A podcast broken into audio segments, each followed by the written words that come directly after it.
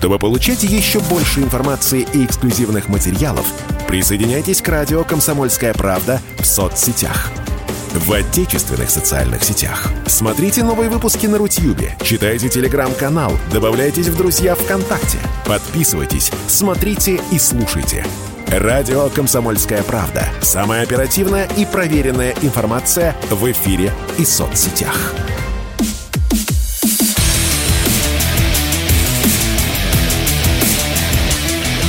Программа с непримиримой позицией.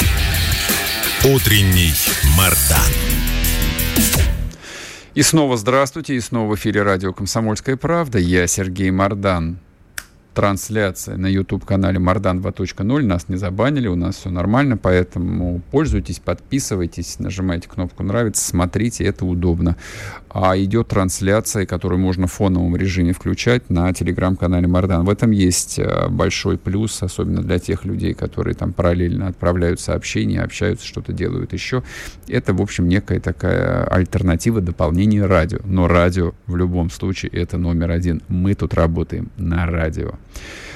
Вы спрашивали, мы отвечаем. Об этом спрашивали и вчера, и позавчера, и неделю назад. А, ну, а, в общем, после вчерашних событий невозможно было откладывать это на потом. Итак, отношения. Как у нас складывается любовь и дружба с Казахстаном?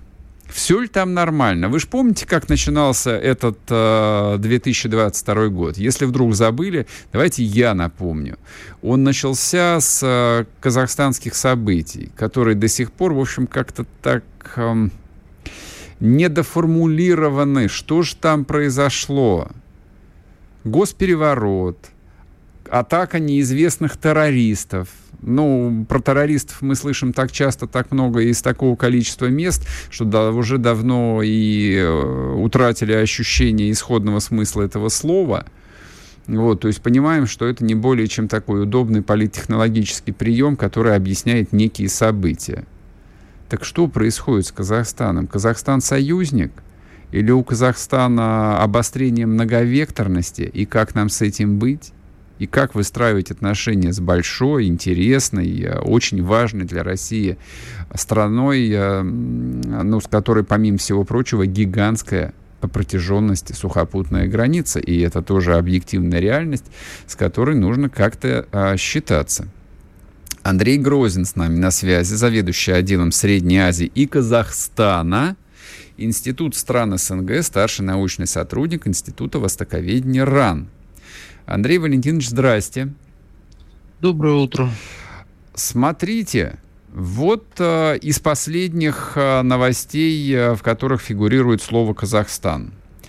А, письмо Минфина Казахстана, ну, в переводе на простой, понятный всем язык, э, из которого следует, что Казахстан находится буквально в шаге от того, чтобы не подключиться к довольно большому пакету санкций в отношении России, остановить транзит товаров санкционных, это первое.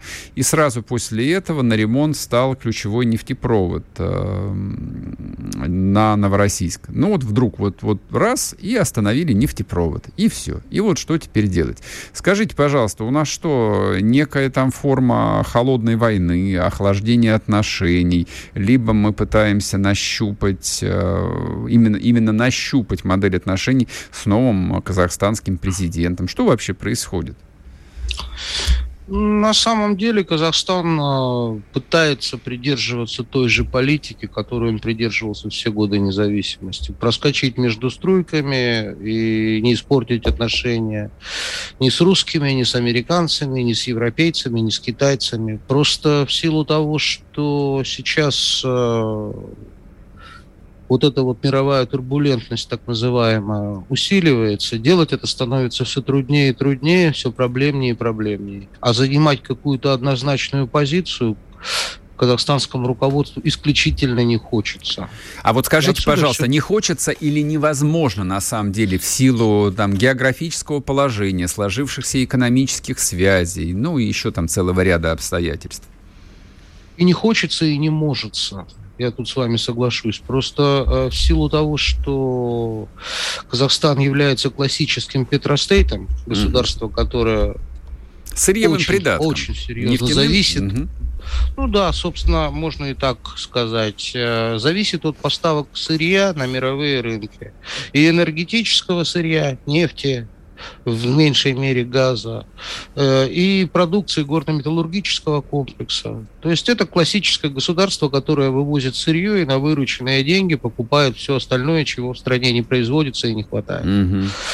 Сейчас, по сути, по Каспийскому трубопроводному консорциуму, вокруг которого идет вот это вот нынешнее напряжение, на мировой рынок Казахстан поставляет что-то около 1% всего мирового потребления ежедневного. Угу. Это, казалось бы, немного, но на самом деле большая часть всего вот этого процента казахстанского нефтяного, она идет на э, рынке Европейского Союза.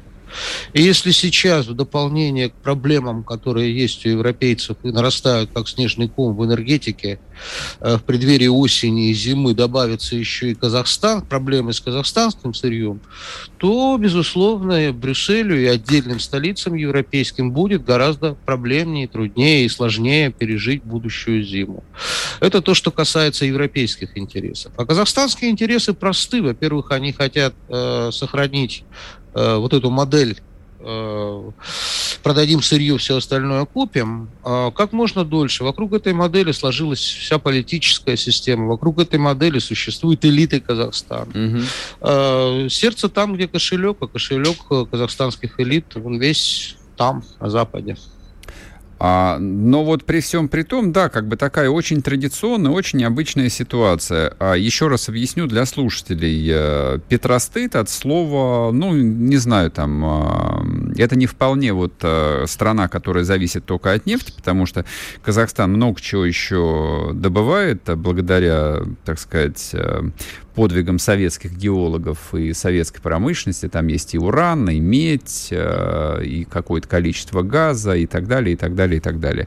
Вот, но при всем при том, опять-таки, возвращаясь к советскому прошлому, а, Казахстан даже не обеспечивает себя продуктами питания. То есть вот история с соляной, со знаменитой соляной, все равно ничем не закончилась. Россия является крупнейшим поставщиком продовольствия в Казахстан. Так что да, это классический петростейт, который э, на, вот, на 100% зависит э, от э, экспорта сырья. Но при этом а Казахстан с точки зрения транзита крайне уязвим, то есть выхода к морю у страны нет. И, в общем, севера Россия своеобразная, сложная. С юга Китай еще более своеобразный, еще более сложный. И все. И вот э, как бы в этом контексте вопрос у меня следующий. То есть игра в многовекторность, если ты зажат с двух сторон двумя державами, которые находятся, ну, одна в стадии острого конфликта с Западом, вторая, ну, в стадии начинающегося острого конфликта с Западом. Вообще, ну, хоть какие-то шансы э, сохранить вот эту вот назарбаевскую политику э, любви со всеми, она сложится или нет? Или все равно такая его придется, в общем, как-то принять нелегкий выбор? С моей личной точки зрения, многовекторность кончается.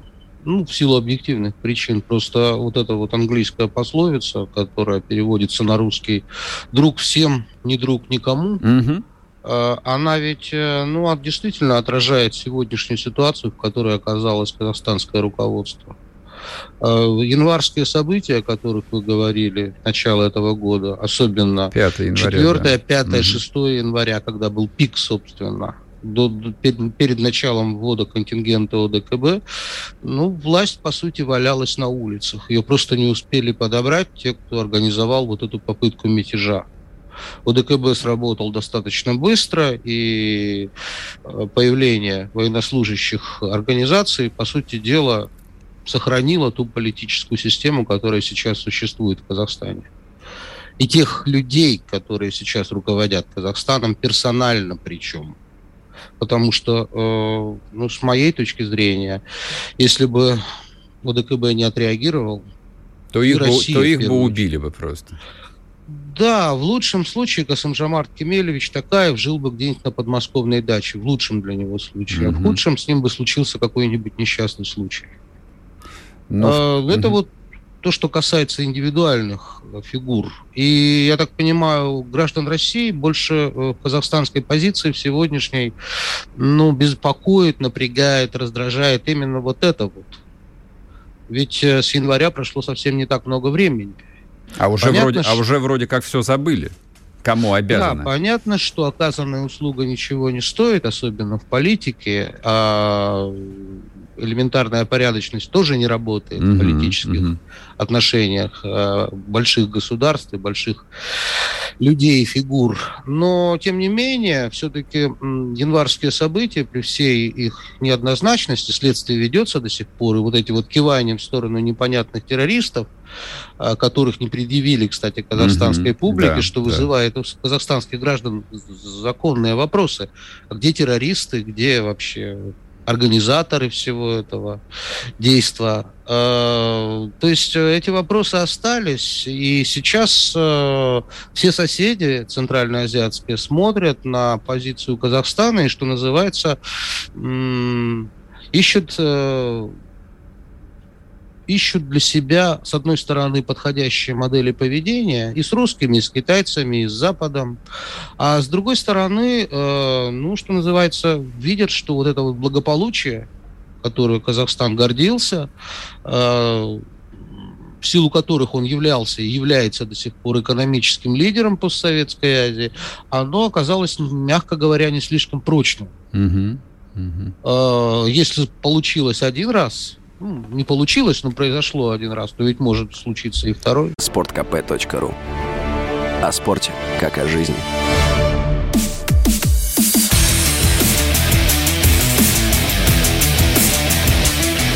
Программа с непримиримой позицией. Утренний Мардан.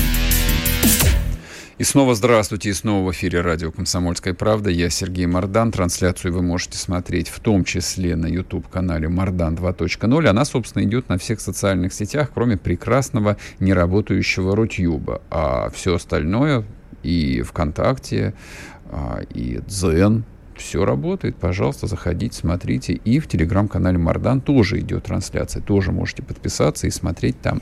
А мы разговариваем с Андреем Грозиным, заведующим отделом Средней Азии и Казахстана, Институт стран СНГ. Собственно, про Казахстан, как и следует из названия отдела а Казахстан остается одной из крупнейших э, бывших советских экономик. А Казахстан по-прежнему позиционируется, ну, так сказать, в медийном, в политическом пространстве как э, союзник России, что, в общем, вызывает некоторые сомнения, и вызывало, и вызывает. А, но, опять-таки, вот в контексте украинского конфликта, да, их э, позиция, мне кажется, сильной, да, сильные карты на руках-то. Мне вот как вы думаете, а, Андрей Валентинович, э, может быть э, Такаев, ну просто как человек умный, профессиональный, э, решил воспользоваться ситуацией, то есть, ну да, вот 5 января мы все помним, и он, конечно, помнит, и Путин помнит, и напомнил, наверное, во время последней встречи. Но с другой стороны, он все же понимают, что вот в условиях санкций а, роль Казахстана как важной транзитной страны, некой там серой зоны вырастает совершенно до небес, и можно, в общем, как-то для себя а, особое положение выторговать, какие-то преференции, какие-то ништяки. Я не знаю, вот э, как будут э, выстраиваться эти отношения? И получится ли у Казахстана поиграть в эту серую зону? Как, кстати, благополучно много лет умудрялся играть Лукашенко. Но Лукашенко умный, Лукашенко профессиональный, и ему, у него, ему это удавалось. А вот удастся ли Казахстан, вот вопрос.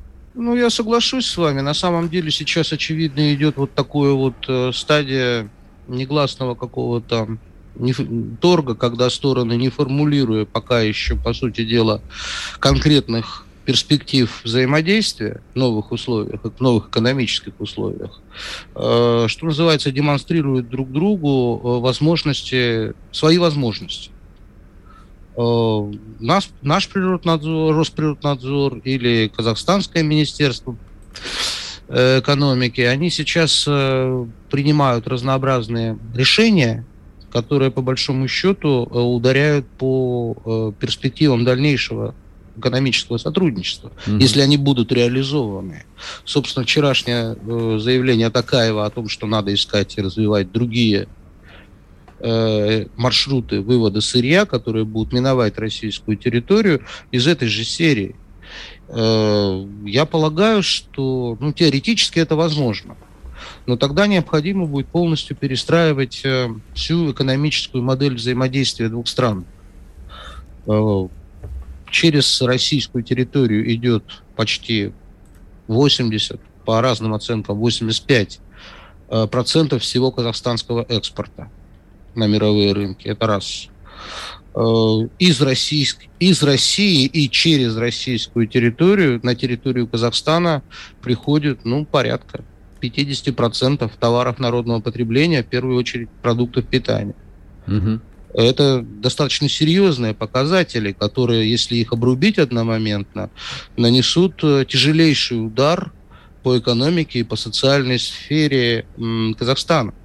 В то же самое время многие российские предприятия, особенно трансграничные, приграничные к Казахстану области, э, очень серьезно завязаны на казахстанские рынки. Это касается не только продовольствия, это касается продукции машиностроения, сельхозтехники, угу приборостроения, электротехники и так далее.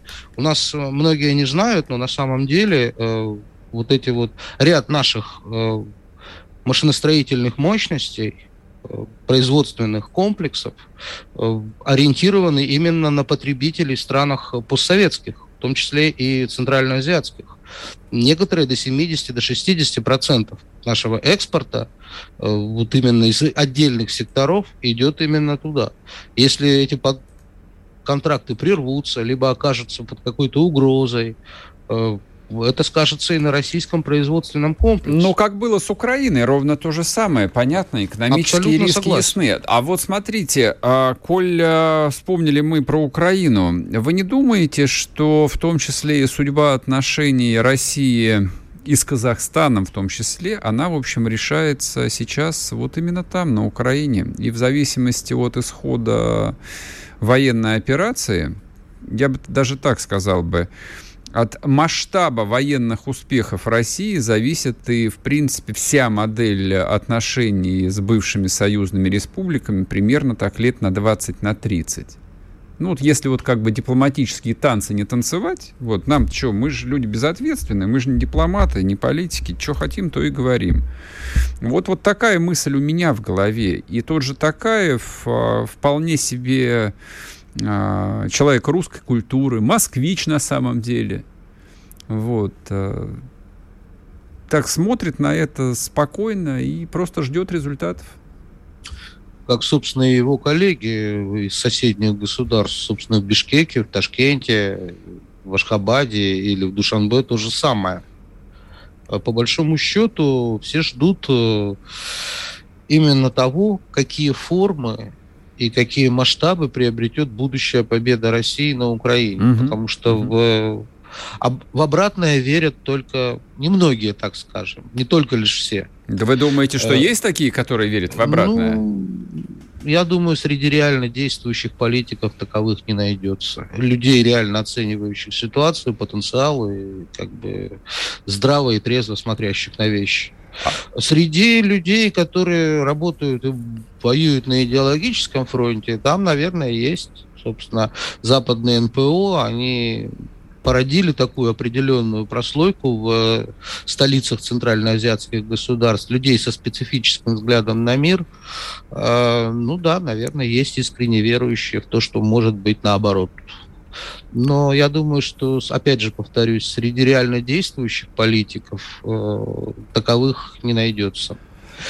Э, это первое. Второе. Э, ну, очевидно, что э, после того, как активная фаза специальной военной операции перейдет к какому-то новому качеству, потому что, судя по тому, что вчера сказал президент России, мы еще, в общем-то, ничего не начинали, mm-hmm. следует.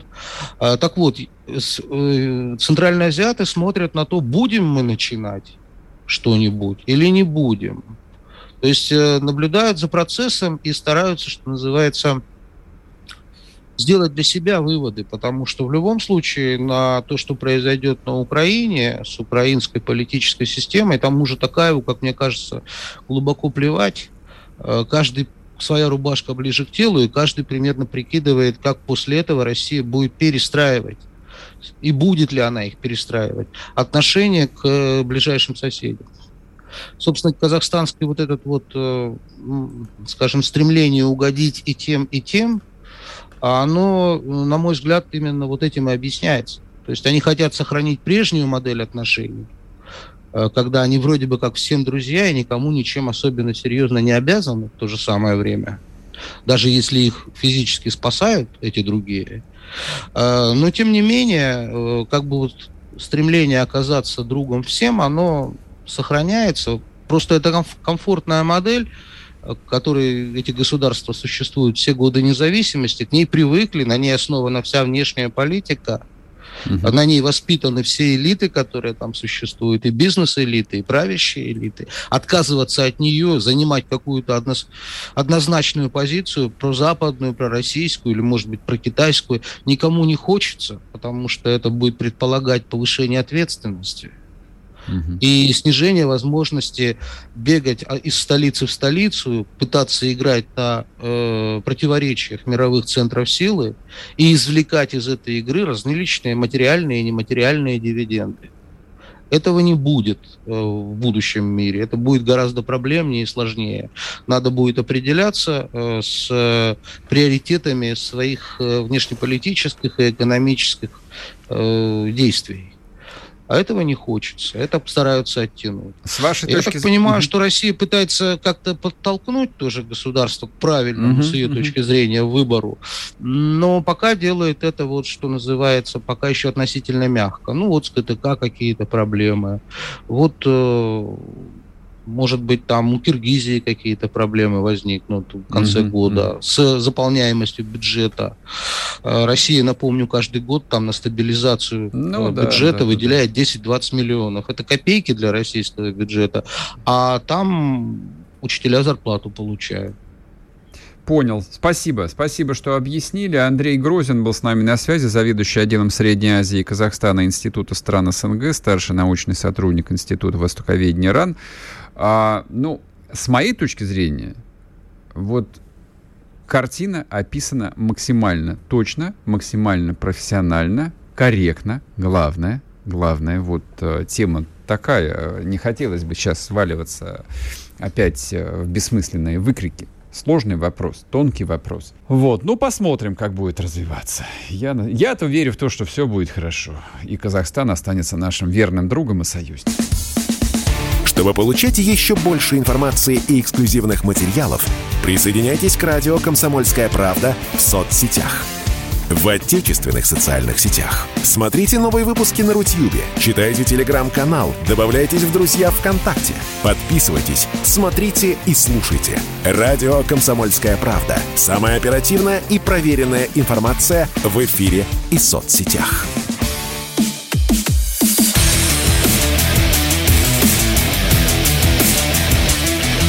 Программа с непримиримой позицией. Утренний Мардан.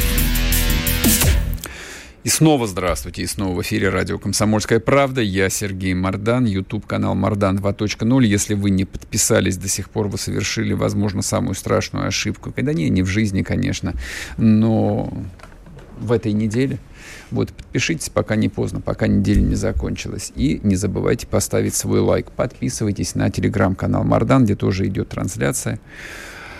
А, ну, коль мы коснулись НКОшечек, НКОшечек, любимых НКОшечек, давайте поговорим еще про НКОшечки. А, это вот а, боль моя сердечная на протяжении многих лет. А, то есть вроде бы как, э, мы, начиная с 91 -го года, изо всех сил э, старались э, подражать, то, что называется, лучшим зарубежным практикам. Кто-то впрямую копировал иностранные образцы, кто-то ну, подражал внешним формам. У кого-то получалось, у большинства, конечно же, не получалось. Но на самом деле это же всегда работало в истории человечества. То есть ты смотришь э, на все хорошее, что делают соседи, на какие-то эффективные вещи, делаешь то же самое, и ты молодец. И ты, в конце концов, этих, этих же соседей и побеждаешь, завоевываешь их, например. А пример вам, да, господи, тысячи примеров человеческой истории. Полно примеров и в русской истории, и в европейской истории. Европейцы, допустим, в средние века научились, по большому счету, научились медицине у арабов. Ну, видите, и постепенно, опять-таки, спустя там какие-то 600 лет, 700, а, превратили и Ближний Восток, в том числе в часть гигантской колониальной империи, которая подчиняла, ну, в которую входил, которой владели европейские страны. Вот, то же самое и мы. То же самое и мы. А, американцы изобрели такую технологию, как а, некоммерческие организации. Изначально все было неплохо, изначально все рождалось из такой протестантской благотворительности – а потом а, эту идею подхватили политики, потом эту идею подхватили государства. И это десятилетиями работало по всему миру, причем работало безотказно. Десятки государственных переворотов, сотни смен правительств произошли благодаря работе некоммерческих организаций, вот этих самых НКОшечек. А вообще чудо честно говоря, чудо, что российская власть вовремя почувствовала опасность, которая исходит э, от этих структур, и практически их прихлопнула. Это произошло еще несколько лет назад. А тут э, достреливали последних э, там, в 2019 году. Вот сейчас вот такой истории, как иностранные некоммерческие организации на территории России практически больше нет. Их извели под корень. Правильно сделали, что извели. А, но почему Россия не создала ничего подобного на территории стран, имевших и имеющих а, принципиальное значение для нашей страны, для меня загадка. Вот полноценных НКО у России не было нигде, ни на Украине, ни в Грузии, ни в Казахстане, вообще нигде. Вот, всегда пытались действовать либо через госструктуры типа Россотрудничества, и результат этого известен, не будем лишний раз э, лить кипяток на спину э, значит, уважаемым э, сотрудникам этой структуры, которые непонятно зачем существуют. Либо действовали через коммерческие структуры, через большие корпорации и тоже раз за разом наступали на грабли, и эти грабли били со всей дури э, вот э, по прекрасному лицу нашей великолепной России, разбирая, разбивая просто ее нос в хлам, в кровь. Так было, повторю еще раз, на Украине, даже не, не только в 2005, не только в 2014, это, это было начиная с 90-х годов. Так было и в Грузии, так было и в Казахстане, и в Киргизии, везде, по всему периметру. Везде, где а, Москва поручала политическую работу коммерсантам, госкорпорациям или не госкорпорациям, не имеет значения. Все получалось плохо, все не работало. А, но, казалось бы, ну вот возьмите какой-нибудь простой пример, возьмите маленькую территорию и посмотрите, как же это великолепно работает. Возьмите Грузию. Не берите сложные системы, там многонаселенные страны, как Украину. Возьми, давайте потренируемся на чем-нибудь типа Грузии. С 2008 года, со времен отставки Саакашвили, прошло очень много лет. Но при этом полноценных дипломатических отношений с Грузией у нас нет – вопросы а, ни территориальные, ни военные, ни экономические, по большому счету, не урегулированы. И мы, как на качелях, качаемся от обострения, ну, в общем, в какую-то почти дружбу. Никаких российских НКО на территории Грузии как не было, так и нет. Их не было до 2008 года, и потом они не возникли. Хотя, по идее, должны были бы возникнуть. Посмотрите, как на территории Грузии работает Евросоюз, насколько люди системны, последовательны, вот двигаются сообразно плану. Саакашвили нет. А, вроде бы как э, Евросоюз в Грузии все проиграл. У власти фактически находится олигарх Иванишвили. Нет, он формально не занимает никаких постов. Там президентом а, является, в общем, а, какая-то женщина. А, премьер-министром Саламе Зарубишвили ее зовут. Вот, но я знаю, что вы все равно не запомните. Я тоже, вот, вот я сейчас сказал, и тут же забуду. Премьер-министром тоже является какой-то, естественно, грузин фамилию которого мы тоже не знаем. Но на самом деле всеми вопросами рулит по-прежнему бывший российский олигарх Иванишвили. Для людей постарше я напомню, это человек, который владел одним из ключевых э, российских банков «Русский стандарт». Потом он здесь все продал и уехал в Грузию. Живет там, в общем, как приватизировал практически целую страну. Но нам от этого ни тепло, ни холодно. По причинам э, уже изложенным. Везде, где политикой занимаются коммерсы, Россия ничего выиграть не может. А Евросоюз, вот несмотря на то, что, казалось бы, они все проиграли, гнут свою линию. Вот Грузия не подписалась э, под э, санкции.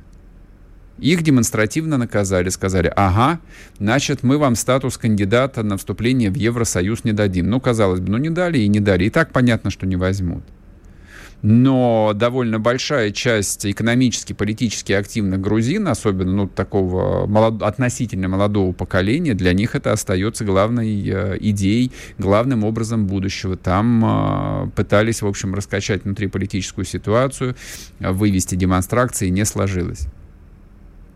Вы думаете, после этого евросоюзовские НКОшки отступили? Ничего подобного. Они перегруппировались.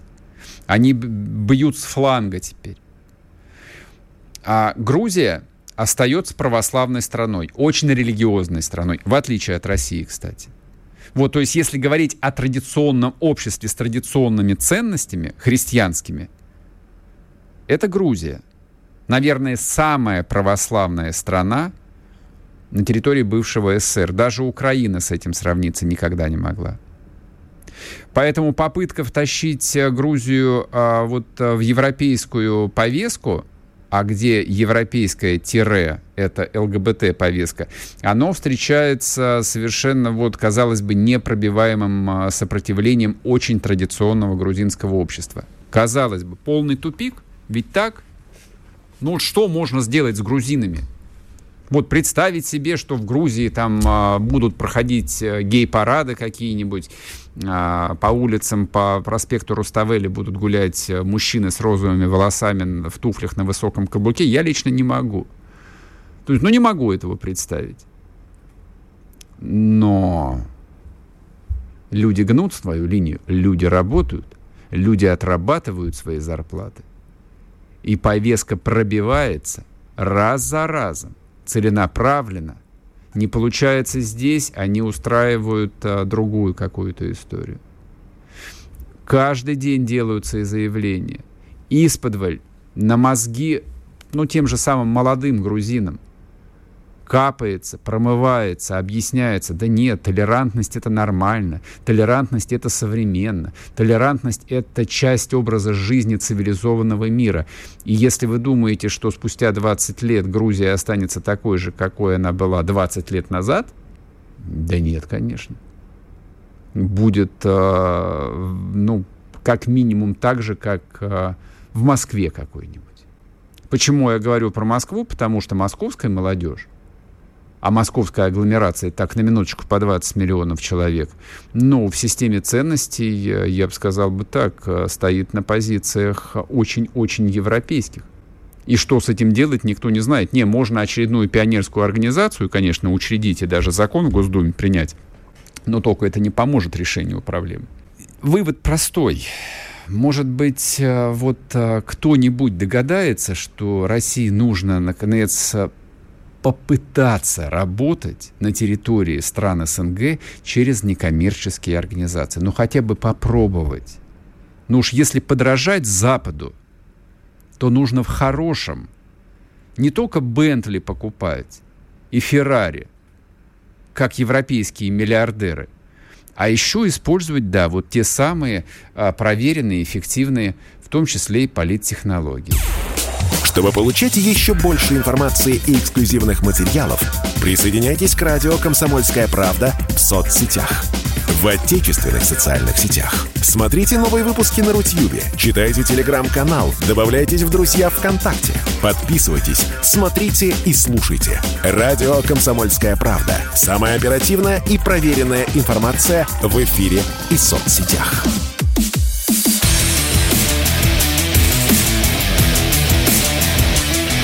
Программа с непримиримой позицией. Утренний Мардан. И снова здравствуйте, и снова в эфире радио «Комсомольская правда». Я Сергей Мордан. А я хотел, а, ладно, все, не будем мы продолжать про эти НКО.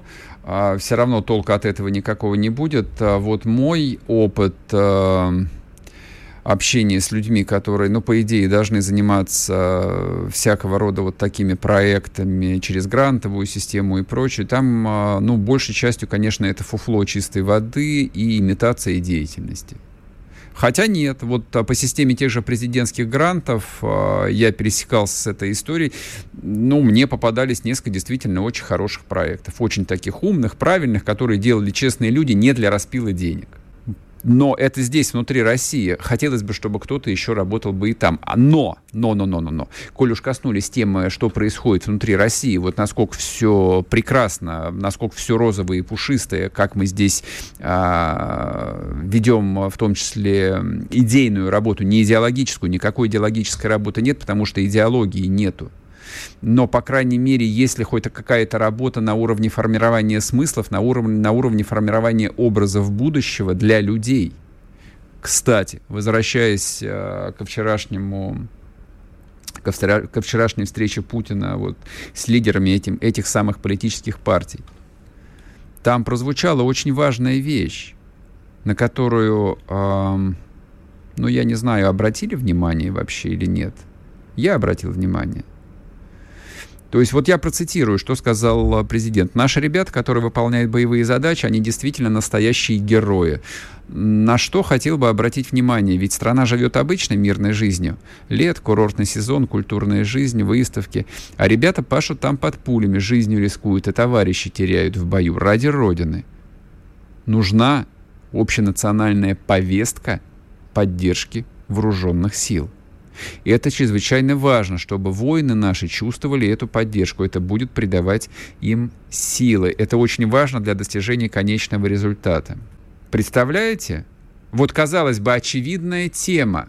Вот на уровне вводной это, по идее, должно было быть самоочевидно для всех, для всех чиновников, которые, ну, так или иначе завязаны на гуманитарные вопросы. Для какого-нибудь Минкульта, Минобра, Минпросвета, там, не знаю, Минкино, вот, вот всех, кто всем этим занимается. Для них, по идее, 24 февраля это и так должно было бы быть понятно. Но для них это непонятно. До сих пор пятый месяц жестокой военной кампании, но для них ничего не понятно. Для них ничего не изменилось. Но в лучшем случае под козырек взяли а, генеральные директора федеральных телеканалов. Ну, попробовали бы они не взять.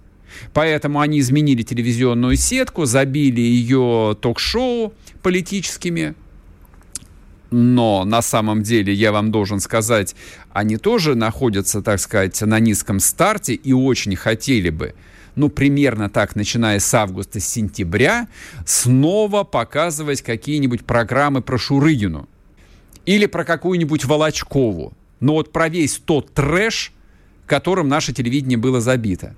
А что, в Министерстве просвещения что-то, думаете, изменилось? Нет.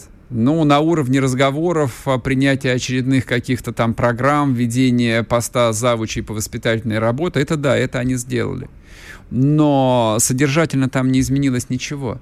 Вы думаете, фонд кино пресловутый а, выделил финансирование на новые фильмы об этой войне? Нет. Более того, а, с официального сайта фонда кино исчезла даже страница, официальная страница, раздел члены экспертного совета. Это люди, которые принимают решение, кому на что выдавать деньги. Ее нету. Там он выдает ошибку, страница 404. боятся показать, кто там. То ли не могут исключить Разнянского из списка, то ли не хотят показывать всех остальных. А там такие люди интересные входят в список экспертного совета, которые принимают решения. Я бы каждому из них задал бы вопрос, вы вообще на каком свете живете? Что, вам, что для вас специально президент России на пятом месяце войны обращает ваше внимание, что было бы неплохо, наконец, э, заняться своими прямыми обязанностями. Угу.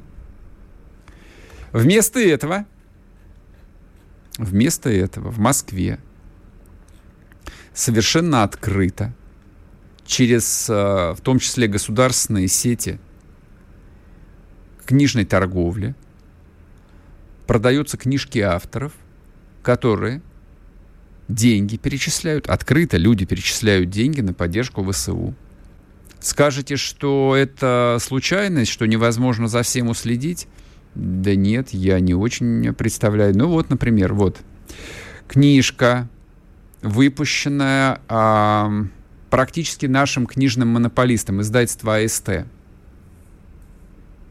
Ну, других сопоставимых по размеру книжных издательств не существует в стране. Состав акционеров там тоже довольно специфический.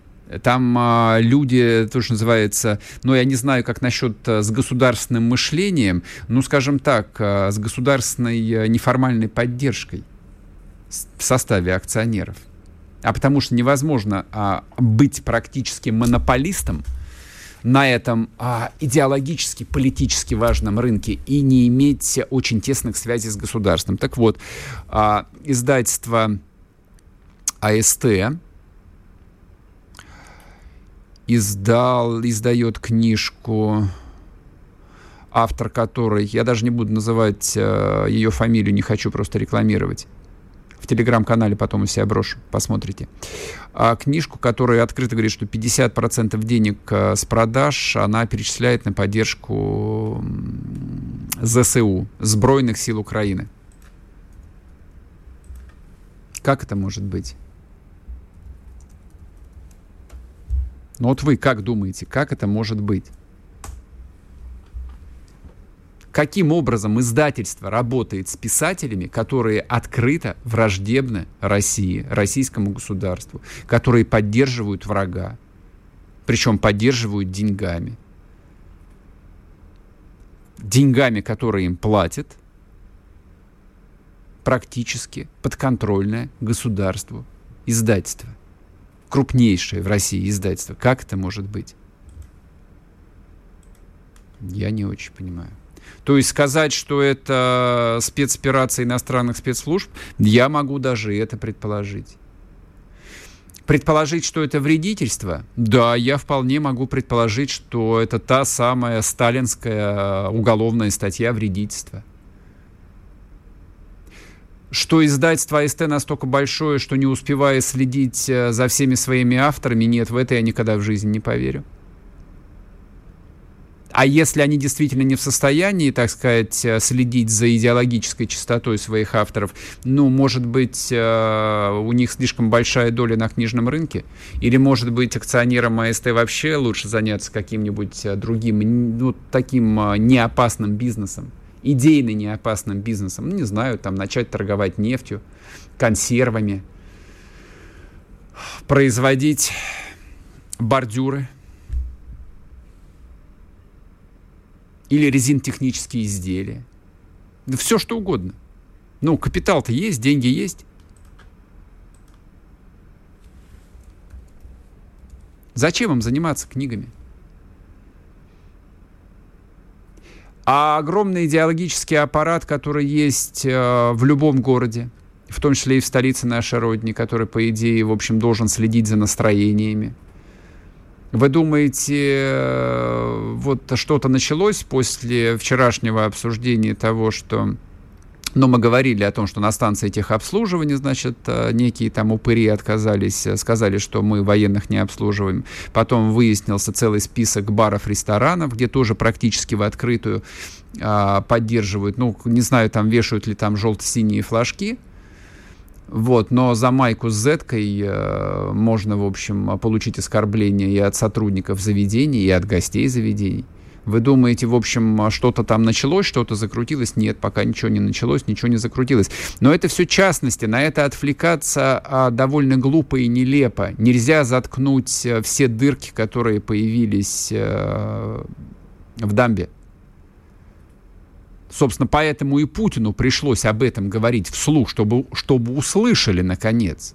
Вот огромная масса российских начальников и тех, которые руководят целыми регионами, и начальников, которые руководят министерствами, федеральными агентствами, фондами, чтобы они очнулись, наконец, поняли, на каком свете они находятся, что происходит в стране,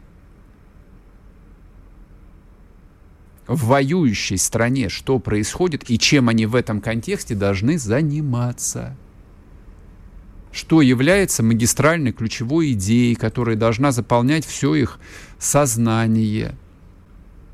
Будем за этим следить все непременно. Может быть, кто-то отреагирует. Может быть, что-то помимо бессмысленных интервью или каких-нибудь пустых а, псевдопатриотических слов появится в нашей жизни – но я думаю, что после слов Путина, конечно, многие процессы перезапустятся. Посмотрим. Всем хороших выходных, будьте здоровы. Услышимся в понедельник. Пока.